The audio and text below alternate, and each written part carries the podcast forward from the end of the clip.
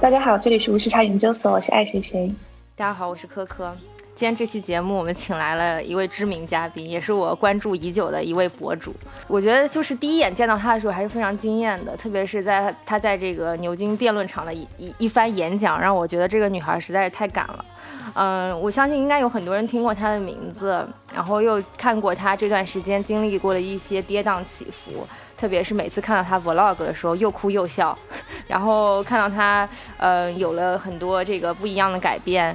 不知道为什么很欣慰。所以今天非常有机会能够借无时差研究所这个频道联系上了这位知名的 vlogger，让我们欢迎今天的嘉宾塞西 Cecilia。嗨，大家好，我是塞西。然后今天呢也是很开心可以在这里五十差研究所与大家见面。我其实呢一直是一个。属于说喜欢爱听播客的一个非常热心的听众吧，然后，嗯，终于有机会来自己录制一个 podcast，对于我来说也是一个非常让人期待的一件事情。对对对，是。嗯，对，因为我当初想找到你的时候，有一个比较重要的原因，就是《无时差研究所》这个节目其实已经快三年多了。然后过往的过程当中，我们其实收到过很多人的一些留言。然后当时有一些印象比较深刻的，有一个人他曾经给我给我们发留过一个言，他说这个很喜欢你们的节目，我没有条件去留学，去外面世界走一走，听你们的节目可以看到很多，希望你们越做越好。就是当我听到这种。话语的时候，我其实就是内心还是非常的感动的。就是我，我觉得就是一定程度上，我们成为了大家的眼睛，希望能够帮助大家去看那个外面更大的世界嘛。当我看到你在做的一些事情的时候，我觉得和我们真正心内心想做的事情是有一定的契合度的。所以我觉得可以借这个机会，也邀请你来一起分享一下大家在就是为这件事情做的一些努力吧。嗯嗯，我觉得是这样的。我觉得。其实，可能很多听众如果第一开始不是很了解我的故事的话，可以先简单的来介绍一下我。对对对，对我可以说是，嗯，出生在一个咱们中国当时经济非常发展很快的一个时间，就是在九五年后出生的。嗯。然后那段时候的话呢，就是父母也是非常的忙碌，然后我自己也是跟随他们，就是去了很多不一样的城市。嗯，在小学五年级之前已经转学了四个不一样的小学，生长在不一样的城市里。嗯，当然每一个城市的话都会有自己不一样的文化。嗯，然后呢，从中的话就是发现每多走一个城市，就是对当地的感受啊，还有自己可以就是看到的一些事物都是有所不同的。嗯，在这里必须承认的一点就是，我在九岁自己一个人出国，虽然是一个很勇敢的决定，但也是一个很幸运的女孩，因为并不是每一个人九岁说想走就可以走的。所以在这里的话，就是我在讲任何的我的经历和我的故事，就是大家一定要可能更批判性的来看一下每一个人他自己的一个生长环境的不同，所以他们可能遇到的一些机会在不一定年层的不同。但是呢，我觉得就是说到底，为什么我会做这件事情，是因为。可能就是因为自己的一些幸运，无论是勇气啊，还是嗯来自于家人和朋友的支持，让我无论是可以通过听读自己走下来的路，因此获得很多不一样的眼界和不一样的经历。但事实就是，很多人是没有办法可以能获得这样不一样的渠道和不一样的深度。所以，如果说眼界是一种。其实就是一种信息量，因为你走路的时候是去了新的地理位置，认识了新的人，获得一些新的信息量，但其实是可以通过不一样的方式和渠道来同等获得的。是，这也是为什么，就是我觉得咱们嗯五十茶研究所的这种嗯以播客的方式给大家输入可能别人的世界观，他们发生的一些事情，也是一个非常好的渠道的。所以其实总的来说，就是嗯通过一些不一样的方式来让这个信息化不平等更加的均匀化一些。对，既然说到刚刚提到了说九岁的时候就已经出国了。那么从小选择出国，做出这个决定，当时你是怎么考虑的？然后这段经历给你带来了些什么？因为我是在牛津大学的时候被大家认识的，然后当时是作为一个辩论社的女孩，一个辩论的视频，所以呢，在大家的眼里可能是一个非常自信，然后呢非常着急想要什么，敢于站在闪光灯下的。但其实这个背后的话是有属于我自己的一段路程的，因为我第一开始。并不是传统里别人家的孩子的定义，嗯，反而是一个可能从小长大并不被看好，而且经常会是在考试中，嗯，并不是最出色的那一个，甚至可以说是班级里倒数第几名的孩子。然后我当时其实第一开始的话，就是比较会给自己争取机会。嗯，所以说，嗯，我在小学的时候刚刚搬到北京的小学是我自己找的。然后因为我妈当时特别忙，然后离开学还有两个星期，嗯，所以我是自己找到了一个就是。当时朝阳区非常不错的一个小学，但是我看到很多就是身边的一些同学们，他们拼自己的努力，嗯，可以看到考上非常好的中学，然后呢，拼自己的这个智慧，可以有非常好的机会。但是我就觉得自己反而像是，就是可以说九岁的孩子就觉得我需要一个重生的机会，嗯，就是我需要可以再找到一个新的环境里，让自己再努力吧。证明看看自己可不可以，就是你可以说是一个比较，甚至有一些戏剧化，或者有一些抽象或者荒谬的一个看法。因为在一个九岁的孩子，他觉得自己要给自己的生命另一个新的机会。但当时就是我的这样的一个想法。然后我希望就是可以，也是当然，所有的一切是通过父母的一些嗯经上的支持，在我和他们比较有逻辑性的一个沟通以后，嗯，他们也支持我可以就是去看一下远方的路，看看远方的环境会不会更适合自己。嗯，我不知道科科和听众怎么想。听完以后就觉得天哪，我九岁的时候肯定没有想过这些问题。对，所以这也是导出孩子的一些痛苦。是 是，对。那九岁出国，你现在回想这一路，你觉得就是出这么早出国，对你带来的最大的改变是什么呢？我觉得有几点吧，因为嗯，毕竟我们在形容一个非常大的一个行程嘛，它可能。第一点的话，就是让我在任何地方是可以有很大的适应力的。嗯嗯，这个适应力的话，指的是和不同人，无论是不一样的语言，无论是不一样的文化，是有一个很高的共情点。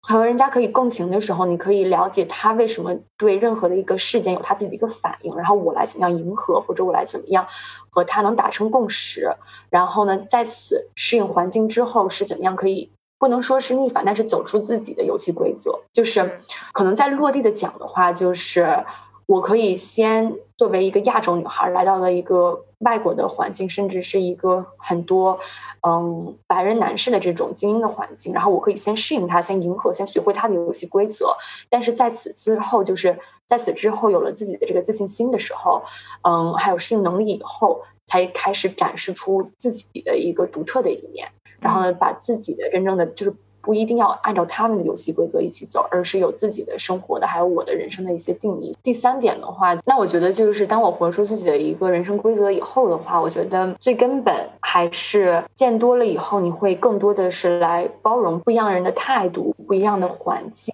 然后再有一个自己的看法。嗯，那你觉得出国这么多年，对你自己的眼界或者对你自己看这个世界的这个认知，有没有什么特别多的改变呢？它一定会有的，嗯，因为你在任何的一个大环境的变化中都会有，尤其是如果整个语境、这个国家的历史都不同、文化都不同的情况下，它肯定会的，嗯，所以说这个是必须要承认的，嗯，但是我觉得就是说，我会不会忽然间？很多人都会觉得，从小回国的话，我是一个非常西方化的一个姑娘。对，嗯，对。然后有人甚至会形容，就是像很多在国外成长多年的华人，叫做香蕉。嗯。然后呢，就是不是黄色黄种人，但是心里啊是一个很白白色化、很西方化的，嗯。一个女孩，但实际上我其实觉得还是做到了比较好的中西的一个结合。嗯，因为我自己的话，尤其是父母一直在中国，所以说对于我来说的话，不仅是故乡，还是我家人所在的地方，我的家。然后西方的话呢，是我在这里接受了教育，所以说很多时候就是在看事情的时候，也会理解西方人的一些看法。所以我觉得眼界。肯定是因此的话也是扩张，因为毕竟的话，我会可以理解更多不一样文化人他们的一些想法。嗯，对，我觉得刚刚赛西说的这些点我都非常同意。抛开出国是为了接受教育这一点不说，我觉得，呃，因为我虽然是很后来出国，但有个很大的感受就是，当你一个人离家很远的时候，你真的会学着去独立，然后去掌握生活中的很多东西，然后去呃自己想自己去解决问题。这一点。可能真的是在离家很近的地方生活，你很难真正做到去独立面对的。然后还有一个就是在不同地方成长，你可能会逐渐认识到，其实很多事情不是只有我以为的那种方式。就不管是西方的、东方的，在不同的地域，你总是能够呃看到很多人用自己的、用自己习惯的方式去生活。就是我所谓的正常或者是 normal，对别人来说可能就是不一样的，或者是我觉得很奇怪的事情，对他们来说也是习以为常的事情。但就是这种经历，可能就让我们更看问题能够更宽容吧。对，特别是当你在理解一些事情的时候，其实有更多的同理心。对，其实我觉得我想说一个就是小的比较有趣的、轻松的生活的例子。嗯，我昨天和我。嗯，四个英国朋友给他们放了最近比较流行的一个韩剧，嗯，叫做呃，英文是叫 "It's OK to Not Be OK"，就是精神 OK，精神病院。不知道大家，我不知道它的中文。哦，我知道那个剧。比较好笑的就是。作为一个平时只在我自己房间看韩剧的人，第一次把这种韩剧放在很多呃白人的一个视角里，他们就会觉得哇，他们的表演好夸张啊，或者是他们这些呃，甚至他会说，原来韩国是这样的多彩的、五彩斑斓的，他们的每一个建筑啊，然后他们的穿扮，然后第一开始我会。根本就不会有这样的认知，因为在我的这个亚洲的视角里，我觉得是一个很普通话的一件事情。我不会觉得，甚至这些就是他们的建筑、他们演员的一些表达方式，在我看来是比较 normalize 正常的一个现状。然后通过他们的视角会发现，OK，就是。原来在这些比较特殊、可能不一样的状况当中，对于他们来说是非常特殊的一件事情。但是呢，他们在跟我看完两三集以后，也开始就慢慢的也对这些可能更东方的一些文化呀，还有戏剧的体现，也变得觉得更加的就是也适应了。所以其实我觉得。很多的时候，就是我并不觉得我们一定要就是看到了西方，我们自己留学就会变得更加的开阔眼界。很多的时候也是一个互相的，就是无论你现在站在哪，无论你现在是在城市，无论你是在乡村，无论你是在地球的北方、南方，只要是去了另一个。地理位置，然后有他自己的文化，有他自己的历史，对于我们任何人来说都是开眼界的一个方式。嗯，说到英国，我想到之前前几天我看了一个秀，是一个英国的，应该算是网网红吧，然后他给英国的足球队介绍韩国烤肉，然后他们就说这个食物惊为天人，觉得好好吃。但我内心很诧异的是，你活了二三十年，居然没有吃过韩国烤肉，就是会觉得说这是一个。其实，因为在美美国已经非常非常普遍了，就感觉外国人也都非常喜欢韩国食物嘛。就是对于我的认知来说，是很正常的食物。其实对很多人，可能他们没有想过要去尝试，直到他们尝试了以后，才会真正觉得说哇，那个很好吃这样。对对，我觉得可能前提是要有一个比较开放和包容的心态吧，就是你愿意去拥抱这些不同，或者拥拥抱这些差异，甚至是拥抱一些很陌生的东西。我觉得这个是是一种能力，其实。而且很多时候就是不一定每一个人有这样的机会可以来接触，就像很多英国人的话，他其实对于韩国烤肉啊是压根儿不知道它的存在性，也不知道如何来接触的。对，嗯，然后这个的话肯定也是跟就是他住的这个地方的人流啊人口是有一定的相连的，然后这种，所以说。很多时候就是当我们说我们一定要突破眼界呀，然后要多走路、多看书，说的都很好听，但其实最难的就是落地。我看哪些书，怎么看，怎么走这些路，这些其实往往更应该就是不是说一些 high level 高级的一些指点和鸡汤，而是真正落地来说，我应该到底怎么做，哪些方法，这些才是最重要的。嗯，是。哎，我中间想问一个问题：你在这个漫长的这个国外求学道路中，你曾经有试图要把自己西方化吗？就是你曾经有过，嗯，那是一定的。对，因为其实你现在看上去还是很，就是真的真的没有那么西化的那种感觉。因为你想，每一个孩子在学校里去上学，谁不想都被大家和小朋友们欢迎呢？谁不想合群？所以说，作为一个当时去了。英国的北方的一个小镇的一个女孩，几乎是没有亚洲面孔的。我当然希望我是可以在这里被接受的，因为在那里我只有我的朋友，我没有我的爸爸妈妈，而他们是我可能与人与人沟通最近的一个环节。那怎么样可以被接受？很多的时候，我们可以甚至换一个角度来看这件事情，就是作为一个在金融区工作的一个女孩，其实当你走进了一个会议厅里，如果整个桌子都是。女性的话，其实你会反而很放松，是对，你会觉得很舒服。但是如果你一进去全都是西装革履的那些中年男士、白人男士的时候，你反而会不自觉的就会有不自在，对吧？对，所以其实这个是和性别啊、和种族啊，还有国籍，只要是和别人其实有不一样标签，或者就是外表上啊，还有态度上、讲话方式不一样，你其实都会觉得有一些可能被 left out，就是可能会不太合群。那这种情况下，你如果想被接受，你就会慢慢的想成为他们。嗯，那这也回到了第一开始我会说，就是在我适应能力，就是到了一个新的环境，我会先。想先适应过去，想被接纳去。所以说，当我刚出国，从嗯九岁小学五年级，然后我觉得到初二、初三整个过程，我们初中是五年，初二、初三都是在一个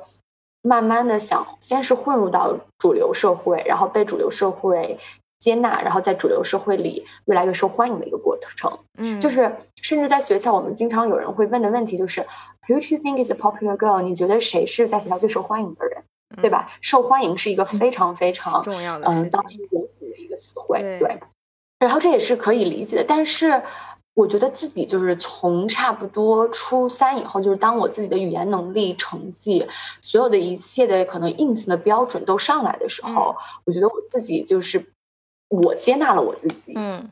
然后在我接纳了我自己之后，我会觉得。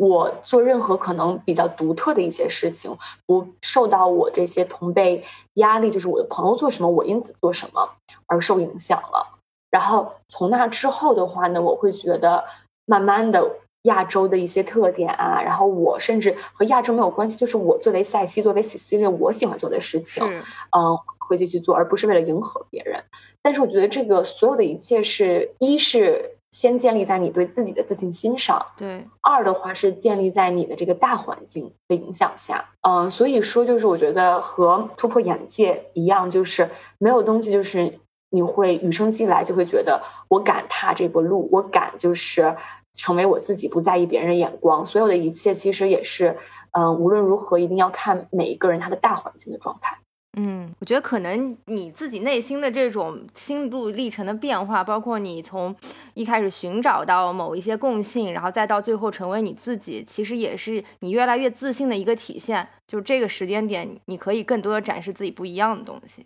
对，因为在我高中的时候，我是在我们的学校没有很大，每个年级差不多一百多人，嗯，然后我在这个城市差不多生活了八年的时间。所以我活得越来越非常的自信，然后呢，很喜欢自己的生活的一些规律。但等我上了牛津大学的时候呢，我忽然间我不再是可能最尖的学生，毕竟我是一个刚刚从高中到到大一的女孩，所有的一个新的游戏规则都需要摸清，然后每一个人都是自己来自自己学校的学霸。然后在这个时候呢。你会有非常的很，也会有自己的不安感。你会觉得我是不是不配到这里？我是没有能力，我怎么进来的？我能毕业吗？然后又在这种很强的压力的情况下，像每周会有三篇论文的时候，你就会觉得整体的状态其实是一个很绷着，随时都会崩溃的时候。然后在这三年里，你越来变得越来越好。然后呢，你越来在大学里有了自己的风格。然后呢，也包容别人，被别人理解，你活得又很自我。嗯，可以说很多，更多的是自信吧。对。之后你又上了职场，进了职场以后呢，你又到了伦敦这样的一个大城市，然后这个大城市里呢，又是不仅是牛津大学里的人，也会是这些很多好的大学里的更尖子生，然后他们这些人呢，也会很多时候更多的还是男人，还是白人男人，他们有自己 patriarchy，就是男性主导社会。到了伦敦的话呢，在金融圈也都是可以说是白人。男性主导的一个社会群，你又要在里面找到自己的位置，然后呢适应，然后再发生。所以它就是，只要你想一直往前走，只要是你想换不一样的环境，你都可能每一次感觉自己又要从零开始。但是比较好的一件事情就是，当你经历过的时候，你会一是认知自己现在的状况。OK，我不是最差的，我只是到了一个新的环境，我需要掌握它的游戏规则。你会把它反而变成了一种。方式和渠道，然后这个会可以说是来的越来越快，但是每一次煎熬或者每一次觉得自己是圈外人、边界人的这种感受还是会在的，只是你会在成长的过程中越来越适应这样的一个程序，然后呢之后再在里面可以说 thrive 找到自己的一个闪光点。嗯，哎，我想问，就是当你面对这么样一个男性主导的世界的时候，你。内心是会让自己不断的去去 push 自己，让自己变得更自律，还是你会有什么其他调整的方式？我你你是你是面对困难，面对这样的现状，你是会迎难而上，还是可能就是一个很嗯就算了吧，就这样的这种心态？其实男性和女性一样，大家都很有强大的不安全感，嗯，尤其是反而。就是像在金融圈，可能所谓的精英圈，大家都会觉得我必须给别人呈现出自己非常能力强、非常自信的一面。但是在这种很甚至强制的要求下，每一个人私底下都会有很大的不安全感。要做到的是，你要认知，你不要觉得只有自己在害怕，你不要觉得只有自己觉得自己不行。其实你对面坐的这些人。也都一样，甚至我第一开始好像是刚面试的时候吧，上大一，然后有人说你进去面试的时候，你就假装对面的面试官什么衣服都没有穿，只在他们只在穿他们的 box，他们的底裤，然后呢，以这样的态度，其实就是想平衡什么？平衡一个权利，就是你不要觉得就是他们坐在另一方，他们和你不一样，他们有更多的权利，有更多的影响力，你要把自己和他们看成一个平等人。那这种平等人就代表什么？就是我的所有的不安，他也会有。嗯，是，所以说，我并不会觉得，哦，我进入到这个场合以后，他们就比我好多好。你可以承认的就是，他们比我，如果是长辈的话，如果是前辈，他们肯定在这个嗯职业里比我有经验，有很多东西我可以从他这儿学习到。但是，并不代表就是说，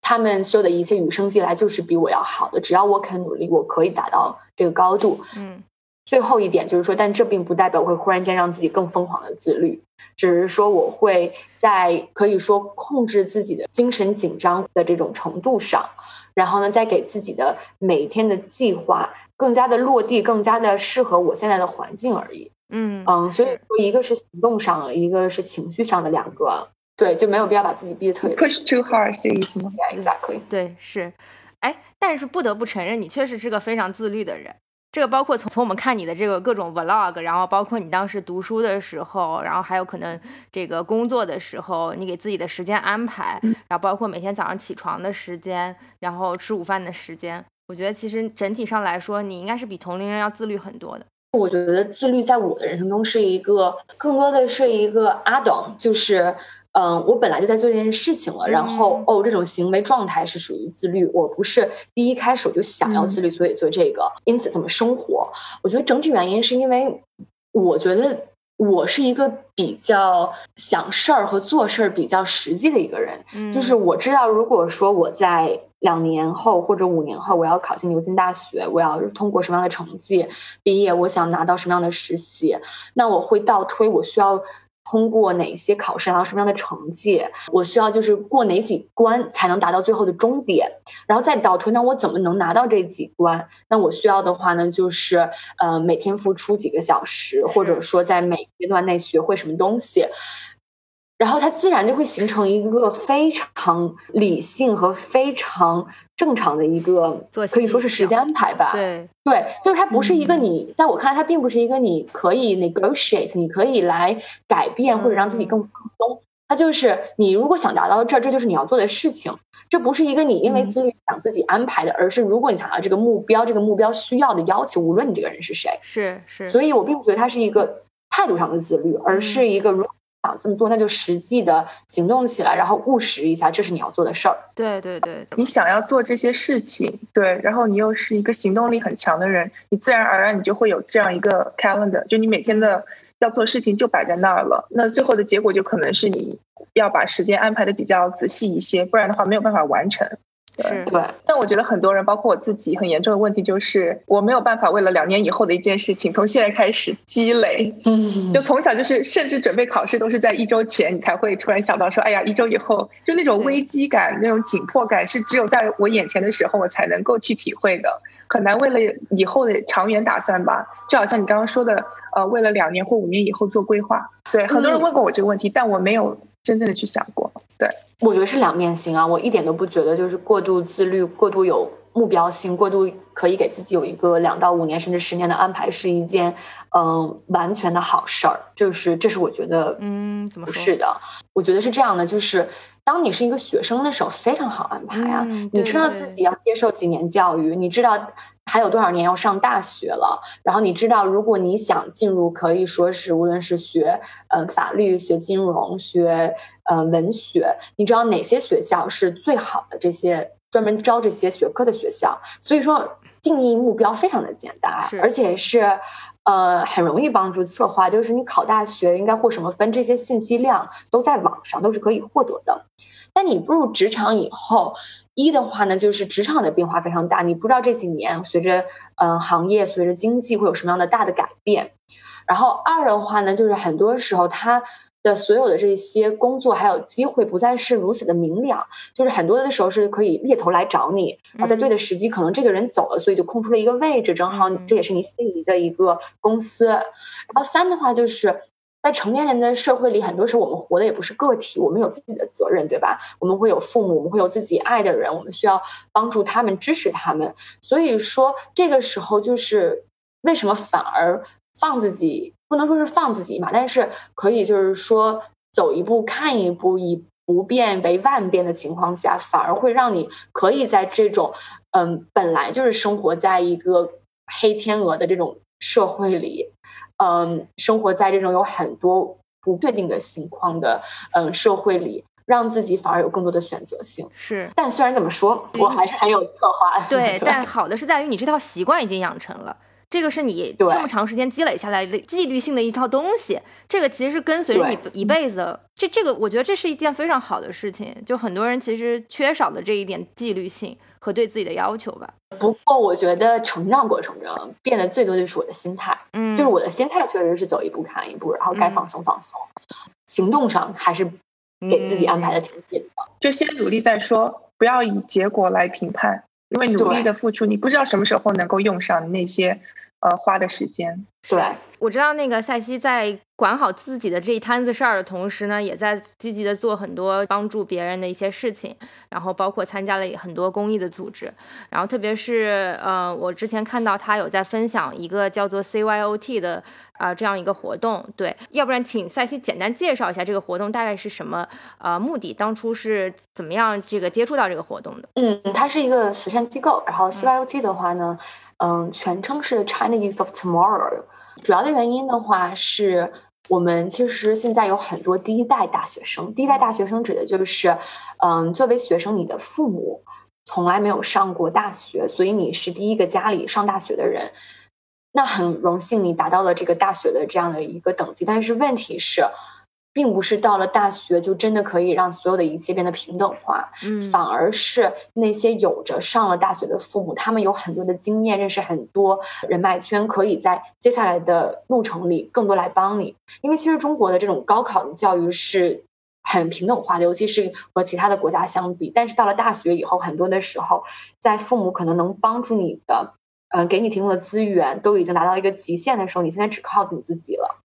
然后 CYOT 的话呢，是希望可以帮助这些在大学生在求职的时候，给他们配一个导师。虽然你没有可能就是有这方面经验或者这个领域的父母，但是可以就是一对一以导师和学生的一个方式来辅导你，帮助你了解这个行业，看你是不是适合，然后呢培养你的一些面试技巧啊等等一系列。这个是他的一个青蓝计划，然后我刚刚加入的时候呢，是因为他们的创始人都是第一代大学生，然后在采访我的时候，但因为他们有了自己的微信的公众号，然后会做这些嗯采访的编辑，还有采访的一些文章分享，嗯，我是更近的一步呢，想了解，因为也是希望可以就是嗯给中国的第一代大学生还有中国教育做出什么。我自己本身的话。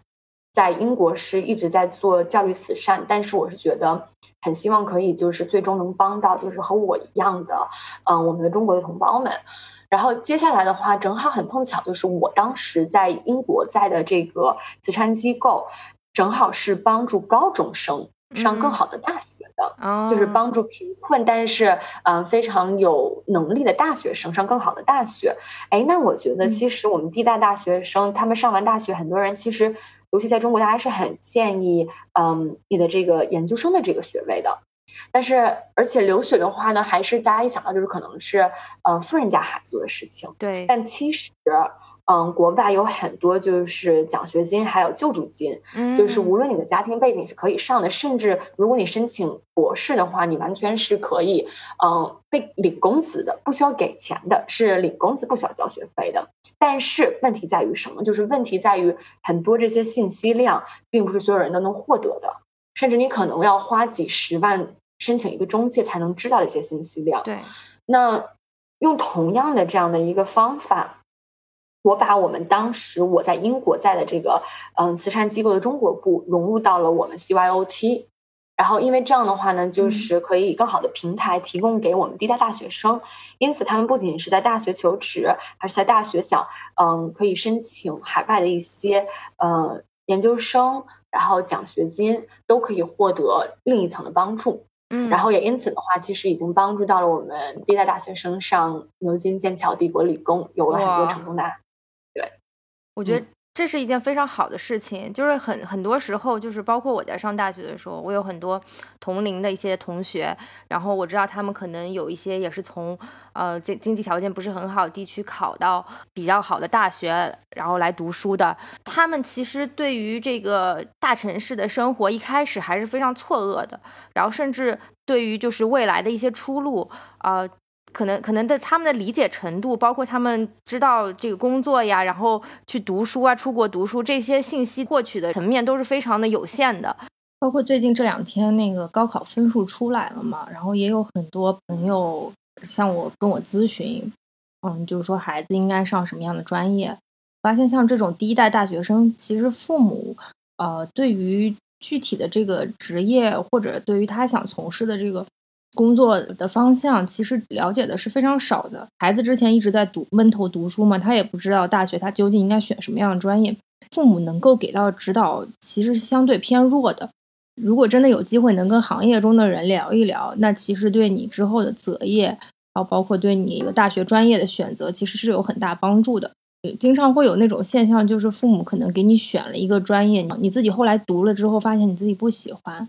嗯，但是当时选专业的时候，你自己也一头雾水，你不知道应该选什么，所以其实这种信息的不对称，可能会让很多人做出了比较后悔的一些决定吧。所以我觉得，就是有这样一个平台，能够帮助到大家，给大家一个平等的这个去看这个世界的机会，我觉得挺其实挺难得的。哦，就是有很多人可能在比如说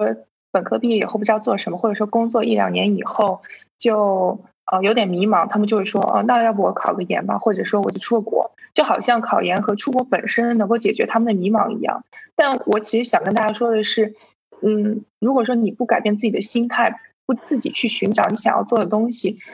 读书本身可能会开阔你的眼界，但其实更多的时候还是要你发自内心的去探索，才能够改变一些东西。就是换一个环境本身并不能够。保证你能够得到你想要的答案，嗯，所以有时候我在听到别人就是说，哎，大不了我就出国，或者说大不了我就读个研究生的时候，我有时候也会想说，你可能还是要从你现在的状态中去找一些问题，就是根本问题所在，然后再去做你的选择。对，很多人出了国以后，或者说很多人上了一流大学，并不保证他们的人生以后就会一帆风顺。对，还是和你自己怎么样去。利用这段时间，呃，这段经历，呃，为你以后的人生做打算，那才是更关键的部分吧。嗯嗯，同意。对，刚刚说的大学是接受高等教育，其实是只是。一方面的内容，然后最近因为第七次人口普查结果也出来了，然后关于中国教育部分的这个结果，中国应该是要比第六次人口普查的这个受教育程度要提高了很多。啊，虽然整体上来看的话，中国的整个教育程度是有明显的提升的，但是实际上呢，我们不能忽视的一点是中国依然有城乡二元对立的这样一个结构，在农村的话，这个辍学率依然是居高不下的，只有百分之三十七的学生能够坚持进到。高中是这样的，我觉得城市还是乡村不平等教育、不平等地区发展，嗯，会一直都存在的，而且，嗯，是一个我们必须要一直来努力改善的。对，我们先来看看英国的一个状况吧，就是英国有一个非常常态的一个说法，就叫 North and South Divide，就是北方和南方的这个分割。然后指的是什么？就是无论是教育、经济，嗯，健康，所有的资源都是不平等的。因为你看，像南方伦敦，它有金融中心，然后呢，首都也都在这里，所以说南方的人，他们所有的这些就是接触这些很好的资源的待遇是更加方便的。但是在北方的话，这些资源就会更加的稀少，而且更加的难得。就是你会发现，就是从社会和生活的种种的这些层面上，都会看到这些不公。像我身边的话，就是北方的学校很少有。孩子可以有非常好的成绩，能上到像牛津大学，或者是最后来到伦敦的一些比较有名的大学里，嗯，读书求学。所以说，这个的话，就是是一个全世界，我觉得大家每一个国度都会遇到的一些教育不平等的一个问题。但是它这个并不是说只是因为教育而造成的这个不平等，而是其实是一个大结构上的一个问题。那我觉得就是两种解决方案吧。一个的话呢，就是像我参加的这些教育机构一样，就是当你没有可能最强大的资源来帮助你的时候，你可以做到的就是通过每一个人在一起的这个能量，让可能就是嗯地理位置处在比较偏远的嗯孩子们可以获得更好的教育。然后这个的话。比较，其实我觉得疫情从某种程度上来说，嗯，让我们就是更加普遍化了远程教育是件好事情，因为你可以发现，就是如果说你自己的话，可能并不是在最繁华的地理位置生长，但是的话，因为这些可以就是互联网给我们带来的这些便捷和好处，确实是可以让信息化更加平等的。那第二点的话呢，就是真正实际意义上从资源上，嗯，可以帮助到他们，但这个并不指的就是说。需要各种各样的捐钱啊，因为并不是你给的每十块钱就真的能做到十块钱的好，要看所有的分配。那我觉得其实更重要的一点是什么？就是当有权的人在做教育政策的这些决定的时候，不要把每一个人都看成标准的一个人。怎么说这句话？就是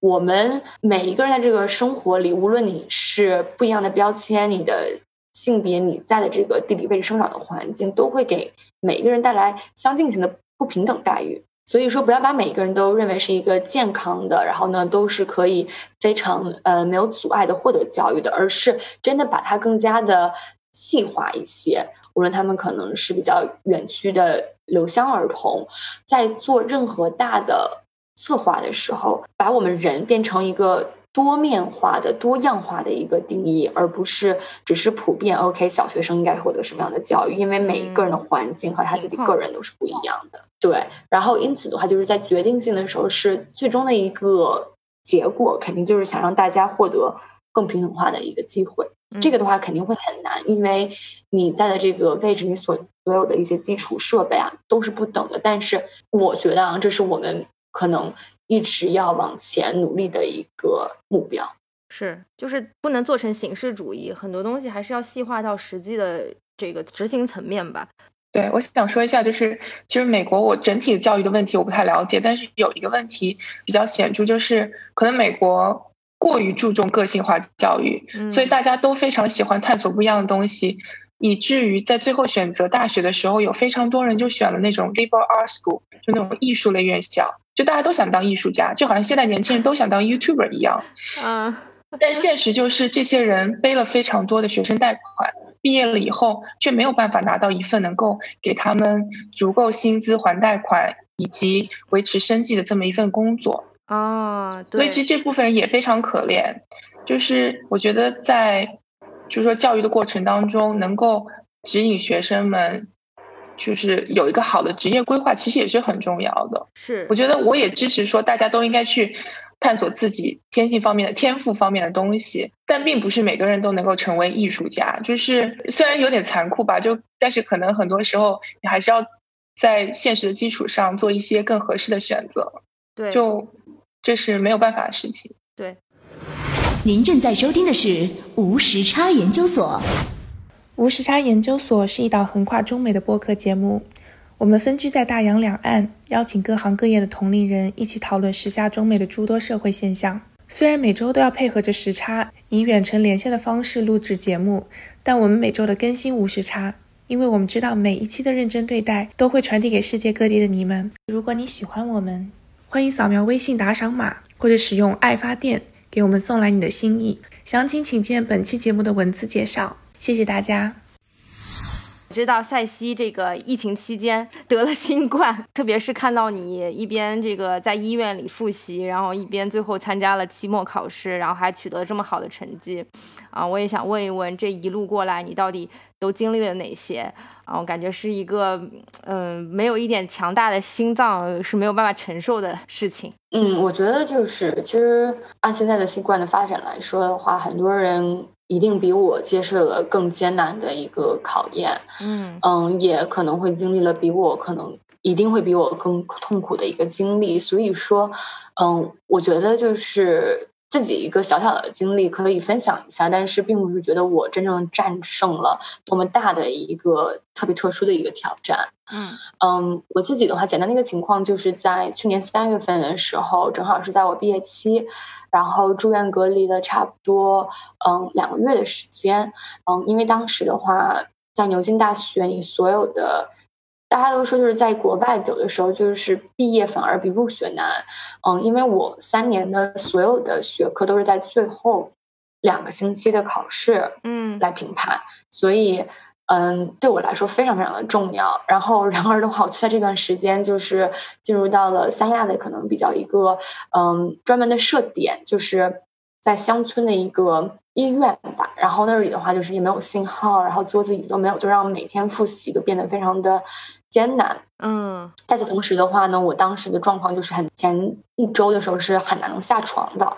所以说就在这种情况下，让自己的免疫力。嗯，变得越来越低，然后到最后的状态是三天睡不着觉，第四天可以说就是晕过去，然后补个觉，然后接下来三天，对，就是很严重的一个失眠状态。嗯嗯，然后心理压力也是非常非常大的。但是同时的话，就是对于我来说也是一件很好的事情，因为让我也更加的放平常心了很多，然后也学会就是与自己独处，与自己。嗯，依靠自己吧，因为那段时间真的是一个人都没有见过，就连见医生和护士，他们都是穿着五六层的保护服看见的。而且当时我是整栋医院唯一的嗯病人，所以通过那段时间的话，就是更加的理解了自己内心的一些煎熬，就是会与自己对话，然后呢，与自己平复自己的一些心理。然后在这之外的话呢，我觉得反而是这种。比较可以说是艰难的一个状态，让我更加肯定我这段时间我想获得什么。所以说最后的话，其实，在医院里最后的一个多月还比较努力的学习，最后是以一等成绩毕业的。嗯嗯，然后它整体来说给我的一个可以说是留念，就是一定要多注意自己的一个心理健康，关心别人的心理健康。但是，就是再难熬的事情，我当时经常说的一句话就是“黎黎明前总是最黑暗的”，就是撑过这段时间，努力下来，好的时候就会再好的。当你在最低谷的时候，已经不能再低谷了，接下来只要肯努力，就是上坡路。嗯，那你知道自己得病的那一刻，你有觉得很绝望吗？会啊，因为当时还是挺戏剧化的，就是忽然间把所有东西。要带到救护车上，然后也不知道要带到哪里去，然后一个多小时的路程，嗯，但是就是可以说是有一种无助的感觉，因为问题是我不知道这个病情将会有多么的恶性的发展，对对，就是我会想到我有可能会失去我的生命，这是最坏的可能性。我当时是和我的妈妈电话里有说到，就是我这辈子最幸运的就是作为她的女儿，嗯，能成为她的女儿。然后，因为就是在我的脑海里，我不仅是务实，有的时候也是有一个可能，嗯，会做好最坏打算的一个女孩。所以说，我在临走之前，我和她做了这样的一个对话。同时的话，在整个一个小时的救护车的这个路程中，我觉得就是，其实我这辈子想做的很多事情，我都知道，我拼命努力，该做的都做了，然后该享受的欢乐，该认识的这些朋友们，嗯，有的这些愉快，还有。一切就是非常有趣的这些时光也都体验过，可能唯一让我自己觉得特别可惜的就是刚刚说到自我价值提升，就是没有通过自己所有可以给予的这个能力，让教育更平等化。嗯，这是我当时就是觉得我自己现在目前来讲唯一的一个遗憾。嗯嗯，所以这也是为什么就是现在的话，无论我的工作有多么的忙碌，就是做教育慈善也是我永远都不可能放手的一个，算是兼职的 全职吧。嗯嗯，但我觉得很多人遇到这个。这么大的一个事情啊，就是这么大的一个病魔，可能那个时候整个社会舆论对于这件事情还是挺悲观的。但你却依然能够在这样一个就是一边治疗的情况下，一边还在准备期末复习，你并没有丢掉自己本身的这件事情，我觉得还是挺了不起的。要不然很多人基本上就被这个击垮了。我还复习什么，读什么书？但我觉得你可能在想过要休学，是吗？嗯，也跟我当时的那个入职的。嗯，合伙人说就是可能会不会要再隔一年再入职，因为要休学。嗯，不过同时的话，我有开了自己的抖音号来记录自己的生活，然后来发表了一个比较长的，当时叫做一个新冠病者的三十天的独白。嗯，然后主要的话其实是因为我觉得两方面吧，一就是当时很多人都是会关注新冠。病患他们的这个身体状况，对，但是很多人忽视了，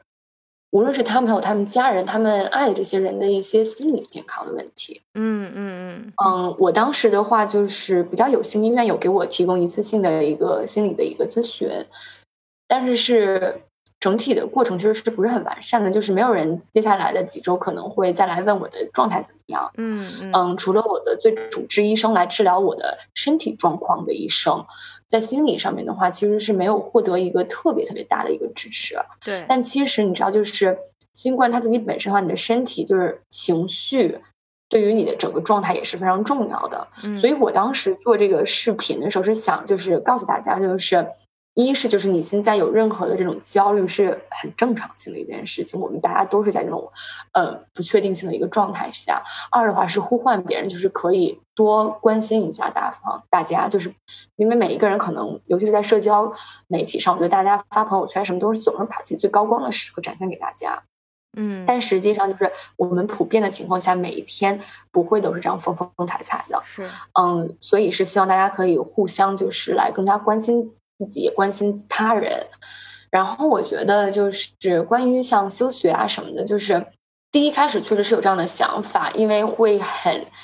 绝望，嗯，会觉得就是我终于可以就是踏踏实实的努力学习，然后把自己锁在图书馆，然后真的是当时计划是一天十二个小时，嗯。嗯，都工作的学习的复习全部都所有计划都被打乱了，嗯，但是其实。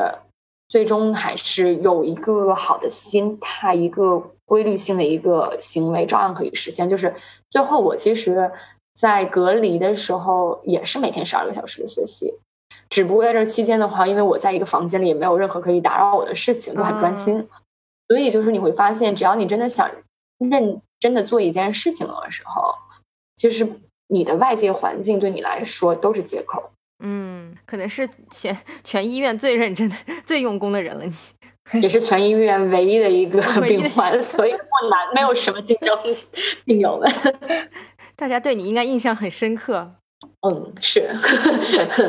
嗯，当然，当时也非常感谢，就是所有的嗯主治医生还有护士姐姐，因为他们也真的是见证了我很多比较崩溃和挣扎的时刻，然后也是很耐心的安慰我，因为。我当时就会觉得自己会不会永远像一个孤岛，就被困在这儿了？因为我是，他是会每隔一天给你做测试的，嗯嗯，所以就是你总会觉得，说不定下一次就是希望的来临。然后这个时候也是我人生第一次认知，原来希望是这么样。可以伤害到人的，就是希望有的时候是最绝望的时刻，因为我每隔一天，因为你知道是要做咽试管和肛试管的，然后你必须两个都是阴性，连续两次才可以从医院调到嗯隔离酒店，嗯，但是我就变成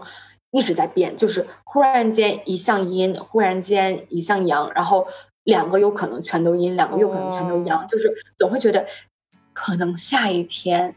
我就要出院了，可能我就要马上好了，但就这样一直一直维持了很久才出院，所以整个过程中让希望就变成了一个非常非常煎熬的事情，嗯，然后就让我需要重试很多，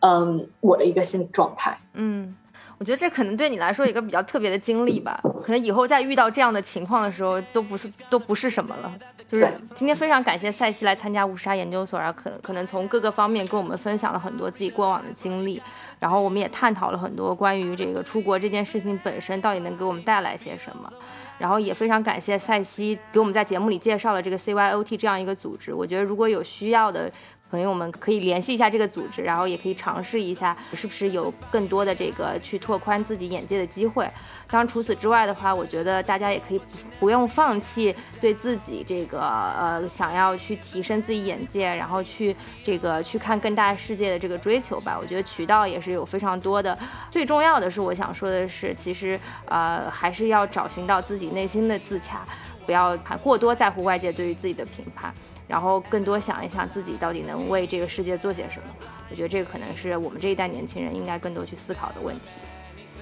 说太好了，鼓掌！非常感谢赛西今天来参加节目，今天就到这里啦，拜拜，拜拜，拜拜。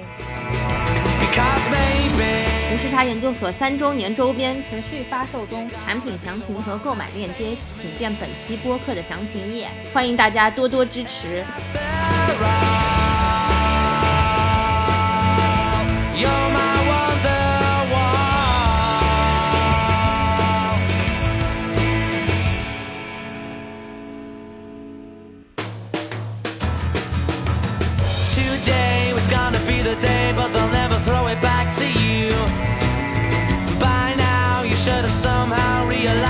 Not to do.